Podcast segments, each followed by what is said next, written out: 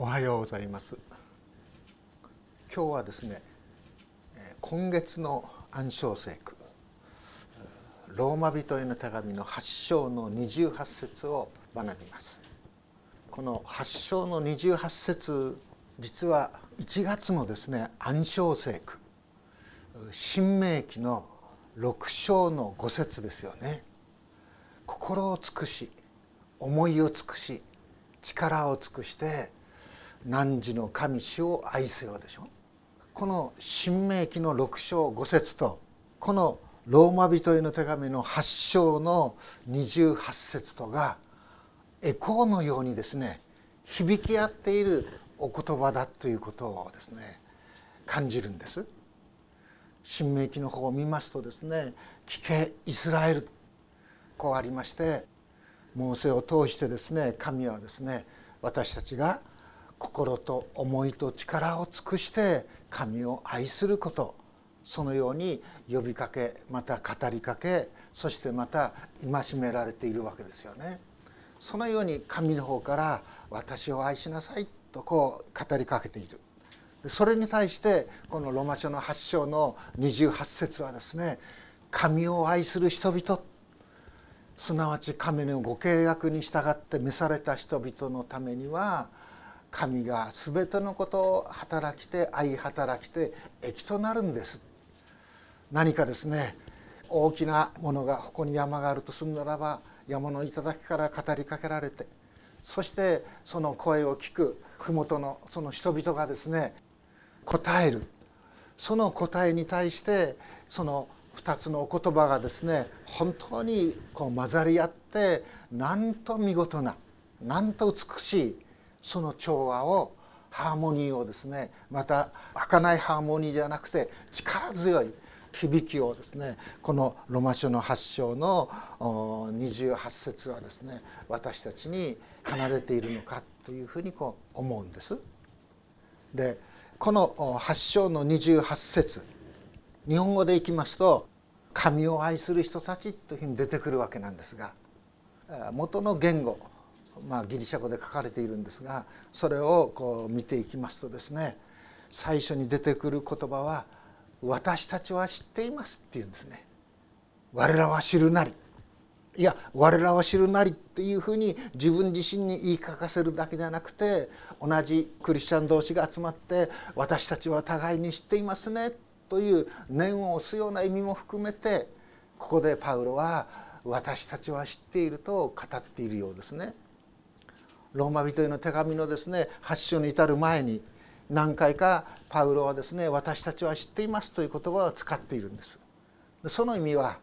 ただ単に一時期あるところだけに適用する内容ではなくてどの時代でもどの地域でも本当に普遍的という言葉を使いますけどもうなずきを持ってですね私たちにこの語りかけていてくださるその内容身を伴った内容がこの8章の28節ですねそのことを私たちは知っていますねということです。そしてそれはですねどういう内容であるかというならば神を愛する人々というふうにこう出てくるわけですね。神を愛する人々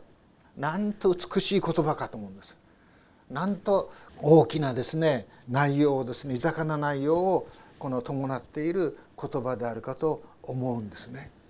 神を愛する人々、ね、何かそれを聞くだけでほっとするようなね。それを聞くだけで本当に体と心がですねもう大きなものに本当に包まれるようなそういうこの内容だろうかと思うんですね。神を愛する人々。それを考えていく時にパウロは何て言うかというとすなわちそれは神のご計画によって召された人々なんだというんです。神のご計画によって召された人々。すごいことですね。天地神羅万象すべてのものをですねご自身のこの御手の中にご自身の理性の中にご自身のですね知恵と知識の中にですね本当に収めておられるその神様がご契約したその事柄の中に含まれていることいや神のご契約の中心にある事柄ですよということが神のご計画に従って召された人々という言葉の中に含まれているように思うんですね。ああこんな私も神様は計画の中に入れてくださっている。泣きに等しいものにも神様はしっかりとね御心に身思いに留めていてくださる本当にそこにですね誠の神を知る者の祝福があるように思うんですね。昨日久しぶりにって言いましょうか不要不急の外出はしないでくださいというふうに、まあ、あの言われているわけなんですけども義理の兄の納骨のために、えー、東京に行ってまいりました朝一番の早手に乗ってそして東京駅で乗り換えてでそして池袋まで行ってで池袋から近い雑司ヶ谷霊園ってあるのそこに行ったわけなんですがやはり東京に行って思うことはこんなに人が大勢いるんだっていうことですよね。東京駅降りてですねこの山手線に乗り換えていくんですけど普通ならばです、ね、あの通路にねですね黒山の人がいっぱいいるんですが本当にあの空いていてぶつからないで歩けるっていう感じですよね。それでも人が多いです。階段登ってこう行くわけでしょ。いつも東京に出て感じることは大勢の人がこう階段登っていくわけなんでしょ。でもですねしばしば虚しくなる時があるんです。こんなに人がたくさんいるのにね。なぜ教会人が少ないんだろうってね。ああ。牧師たちがですねもう一生懸命ある意味ではねあの手この手を使いもうあらん限りのことを使って伝道してこう行くんですけども本当に救われる人が少ない。嘆きますよね。でこれは旧約聖書も出てくるんです。預言者たちもね。聞いても聞いても民たちは聞き従わない。本当にですねあのエリアですらもうこのイスラエルにはですね神を信じる人は私一人ぐらいだとこう言うんですけどもそういうところに預言者も立たされるんですよね。でもその時神はエリアにね偶像に膝をかがめない者がたくさんいるでしょうって。7,000人はいるでしょう。ね。たくさんいるでしょう7,500人はいるでしょうとこう言ってくださる限りです。ですからそういう大勢のね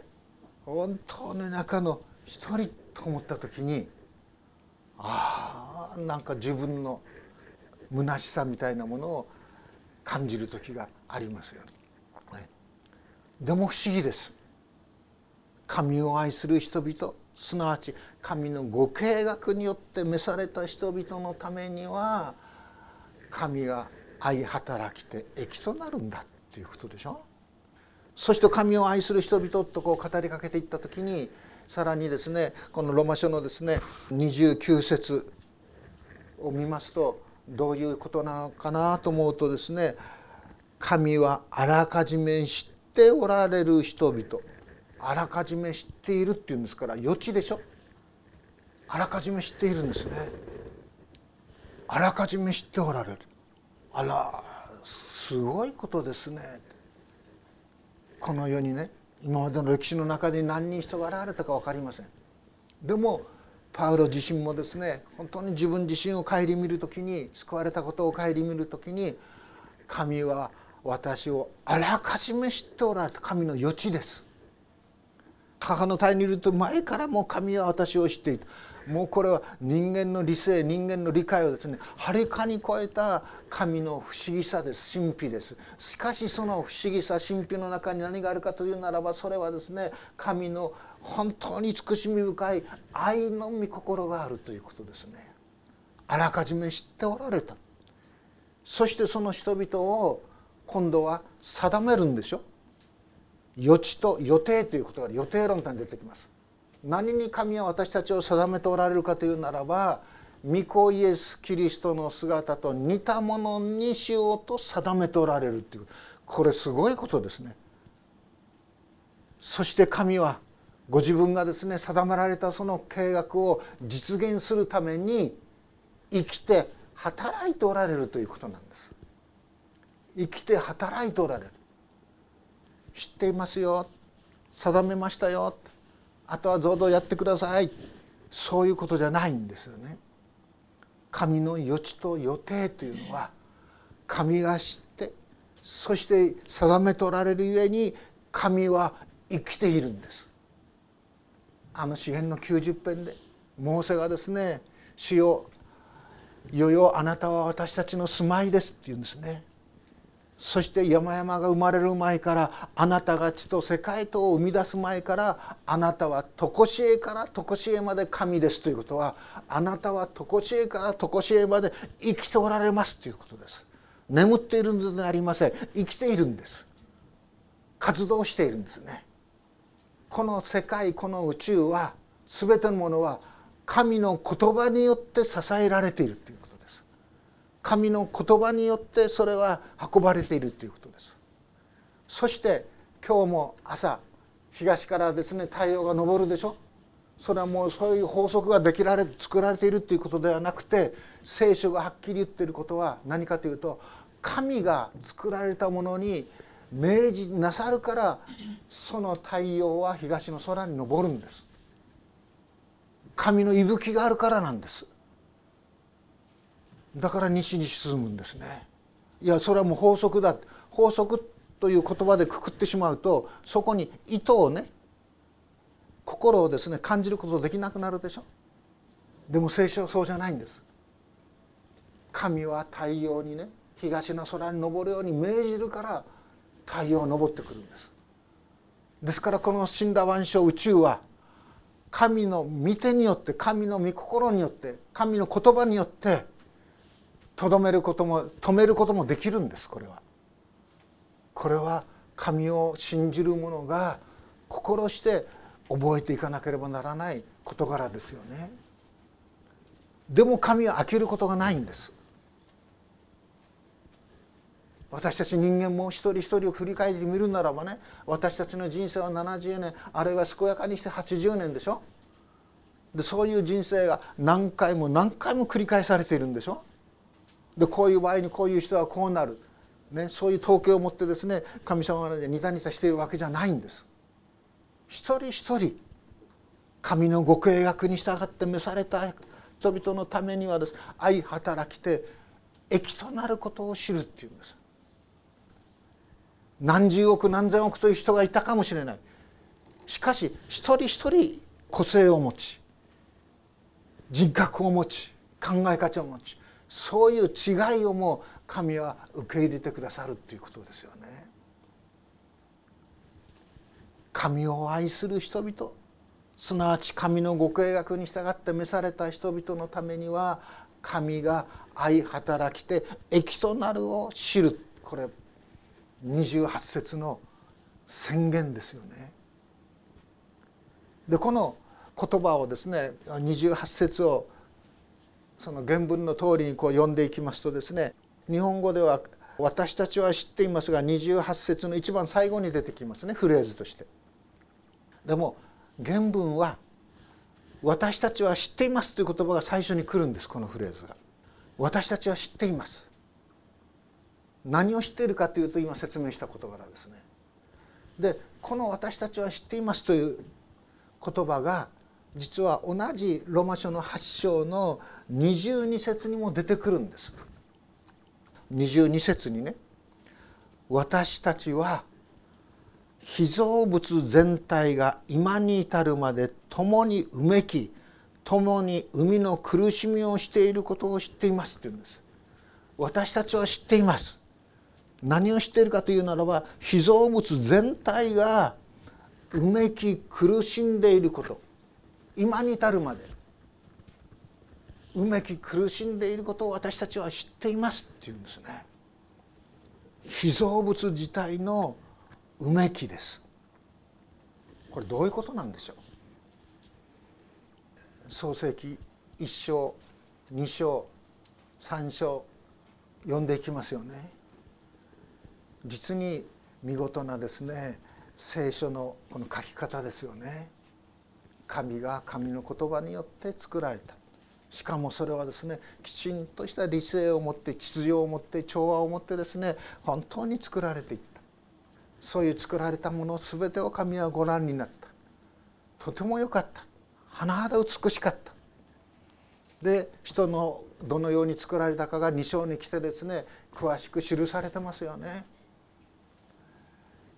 でそういう中で人はですね夫と妻が作られていくわけでしょ。2人は一心同体となる。でそこから三章の方に移っていくわけですよね。でその時誘惑の言葉がかけられるんでしょ。神様は本当にそんなこと言ったのって。でその返事を何もしなければいいのにバがですね。返事しちゃうわけですよね。そこから神に背くわけでしょ。で神に背いたそのことに対して神様がですねなんてことしたのかとこう言うた時にアダムはね「あなたが私のそばに連れてきた女が悪いんです」って言うんでしょ。でまた女も何て言うかというと「あなたが作ったあの蛇が悪いんです」って言うんでしょ。責任を転嫁しちゃうんです。そこから呪いがこの世に入ったっていうふうに聖書は説明してますね。被造物にまでその呪いが入っていったっていうんです。呪いとか何とかっていうとですねちょっとなんか訳のわからない世界に読みますけどもこの世界の自然のですね成り立ちとかそういうものそれを見た時に本当にほどほどっていうことがなくなってきましたねっていうことです。ほどほどに風が吹けばよいのにね瞬間風速30メートル近くにがピャーッと吹くんでしょ？ほどほどに日が差せばいいのにですねもうカラッカラにですね日が差しますから夏ですねもう暑くて暑くてですね勉強どころじゃなくもう40何度になってしまうってことなんでしょ？いわゆる異常気象ですよ。あるいはですね地震でもそうですよね。ほどほどにちょっと揺れてくれればいいんですけどもほどほどね私たちがですね恐怖を覚えるぐらいに揺れるんでしょ？昨日ももう夜中のもう夜中ですよね。11時ちょっと過ぎにもうドカーンときましたね。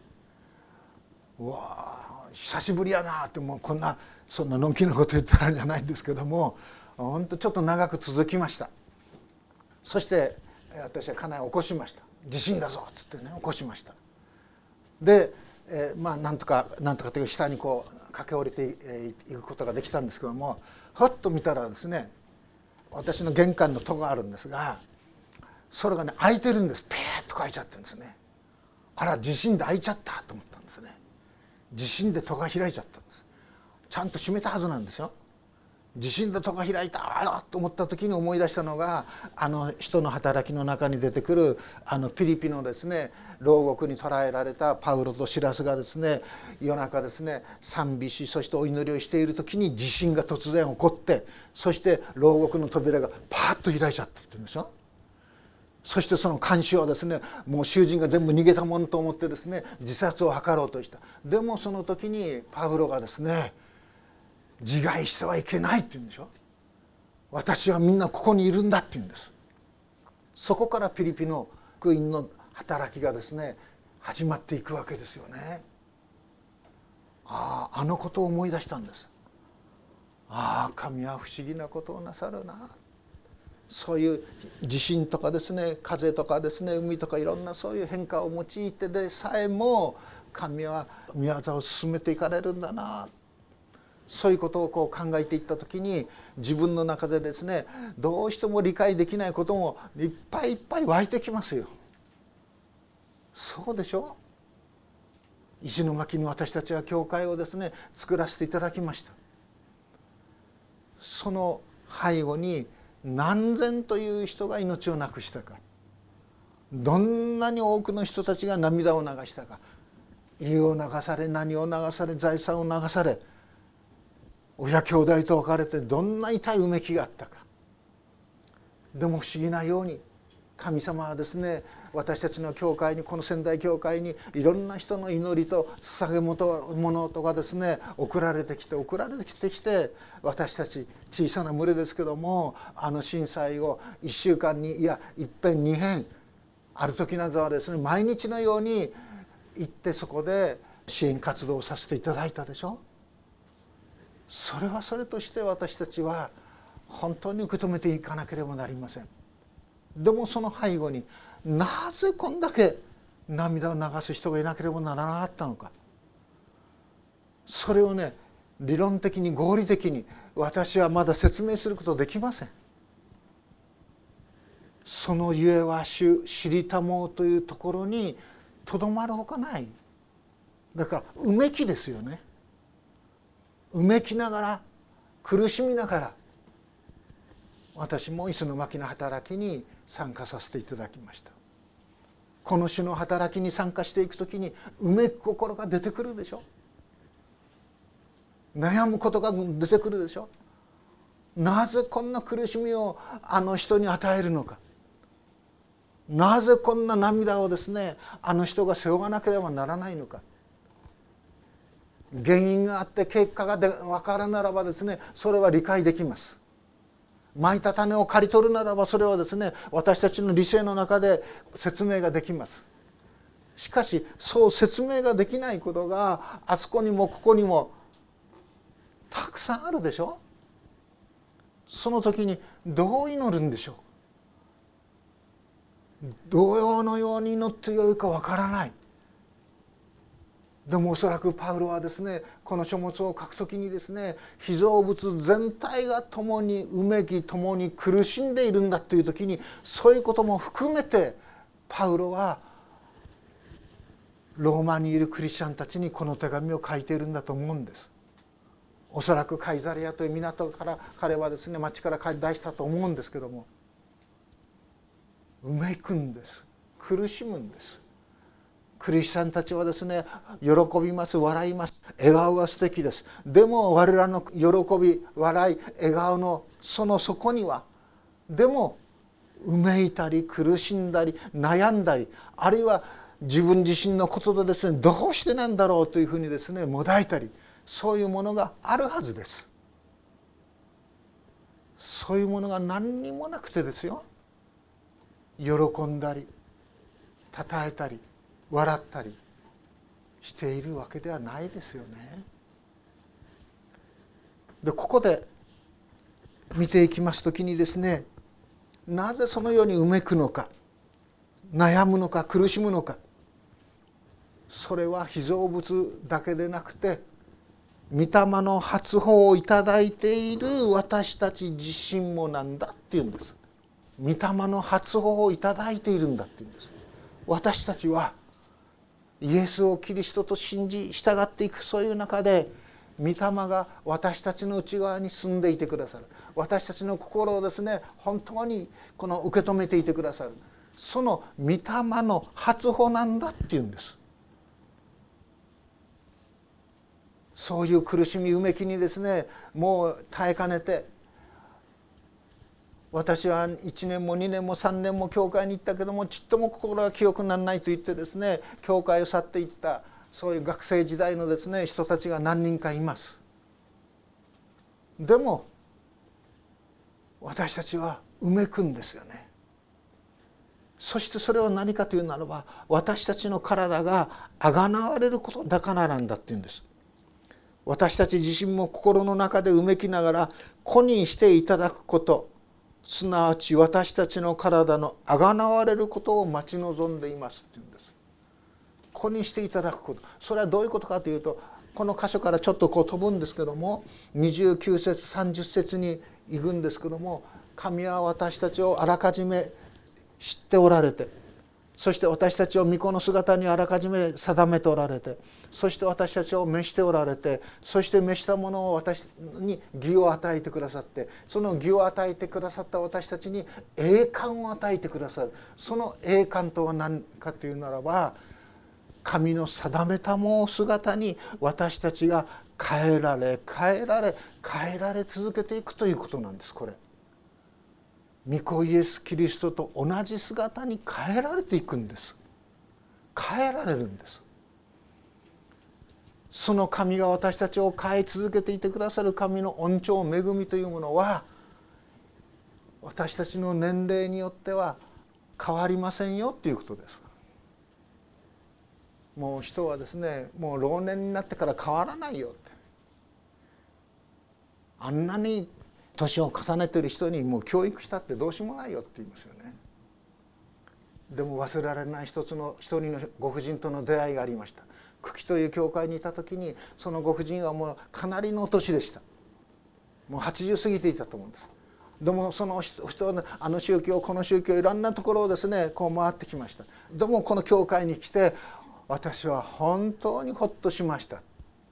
キリスト教にに出会って本当に変えられました。そのおばあちゃんが口癖に言うのは「信仰は年によらないですね」っていうことなんです。信仰は年によらないって言うんです。ですから90になってイエス様を信じたからといってその人は全然変わらないかというとそうではありませんということです。100歳になってからイエス様を信じたからといってその人はですねもうっていうふうなことではないということです。ですからあのヨハネの三章のニコどものところにですねニコどめ弱いを重ねていくでしょ。うでもイエス様はニコどもに言うでしょ？人は新しく生まれなければ神の国に入ることはできないああイエス・キリストは私たちを全く新しく生まれ変わらせてくださるということですよね。でそのように私たちをですね神は変えていてくださるんです。人間のうめき苦しみをですね主は知っておられるんです。ですから先ほども言いましたけど私たちはね祈り自分の言葉になって文章になって祈る時は本当にそれは素晴らしいです。でもたびたびいやたびたびじゃないですね。たまにって言った方がいいでしょうね。どう祈ってよいかわからない時に直面する場合があるんですね。どういうふうに言葉を重ねていいのか。どういうふうに合理的にそれをですね自分の中でですねこのまとめていいのかわからないんですね。でもそういう時に誰がどうしてくださるかというと御霊が私たちに代わって神様に取りなしていてくださるんだっていうことなんです。すごいことですよね。そのゆえは神知りたもうということもあります。私たち自身も罪だということを意識している分かって悔い改めることもできます。でも私たちが罪だということを分からないで犯している場合もあるでしょ。知らないで犯している罪。それはね誰でもある意味ではあるんです。でも御霊はそういうことですら光を与えて教えてくださるんですよね。御霊自らが取りなしていてくださるんです。人間の心を探り極める方は御霊の思いが何かをよく知っておられます。なぜなら御霊は神の御心に従って生徒のために取りなしをしてくださる方です。ここに私たちは平安を得ることできますよね。主よ私が気づかないで犯した罪をもあなたは許してくださいます。どうか我らをさらに清め分かしてください。そして我らをさらにしよう。あなたの御子イエス・キリストと同じ姿に半歩でも近づけさせてください。そのように祈っていくことができるんでしょう。そうしてこの28節神のご契約に従って召された人々のためには神がどうしてくださるかというと全てのことを働かせて益としてくださる。すなわち神が私たちと一緒に働いてくださるということです。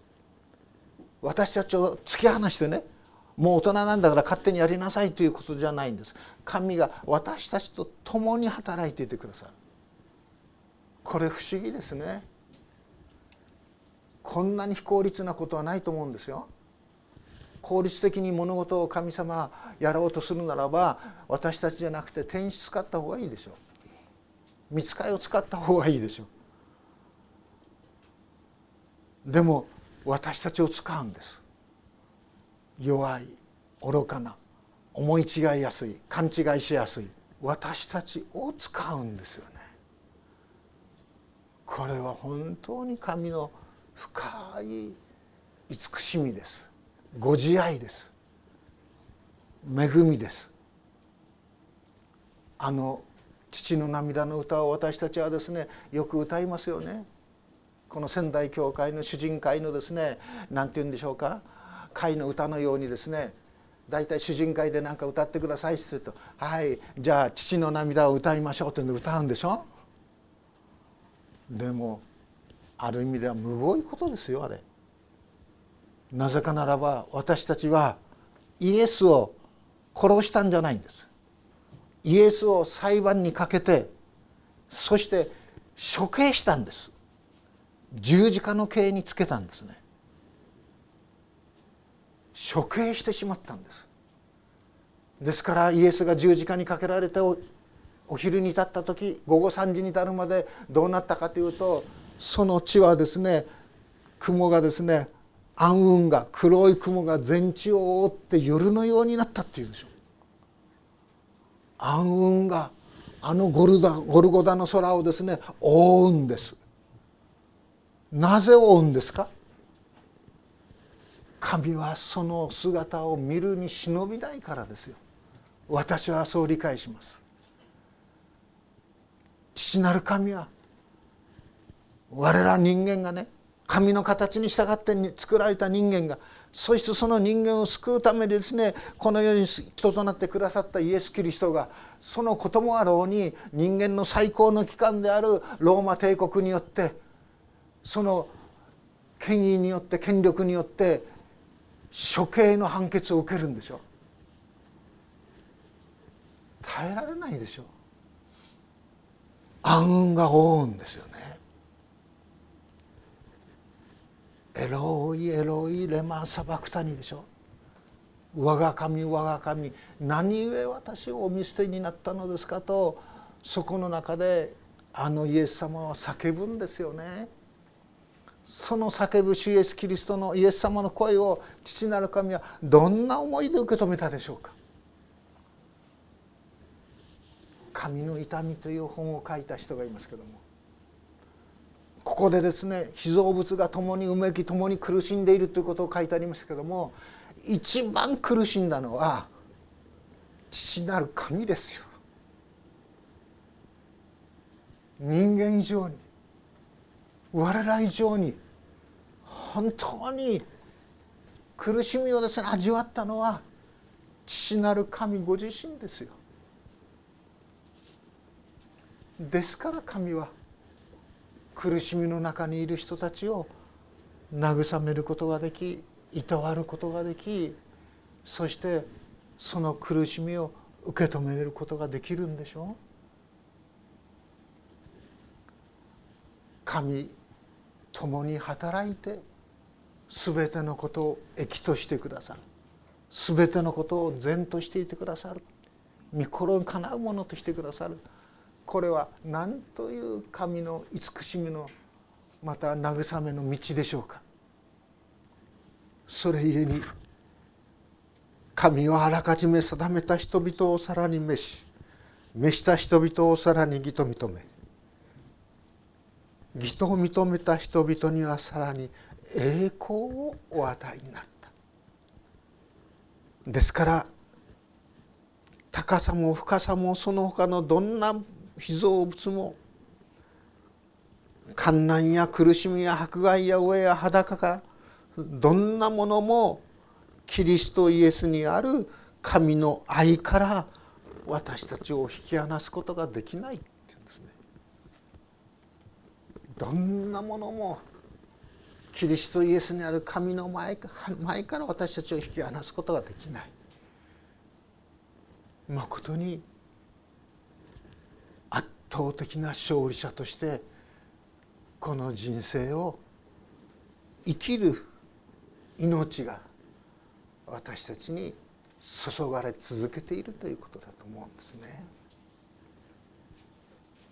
お祈りします。天の父なる神様私たちはなんとあなたの心あなたの身思いそれを知ることの疎く鈍く貧しいものであるかを覚えます。ですが天の父なる神様あなたは私たちを愛しそして支え保ち続けて今に至らせていてくださっていることを感謝いたします。どうか今月の暗唱聖句のごとくに神が全てのことを働かせて益としてくださる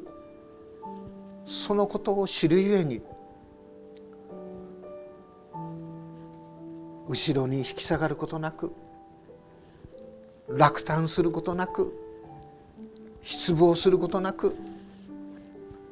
神様あなたと共に命の道を。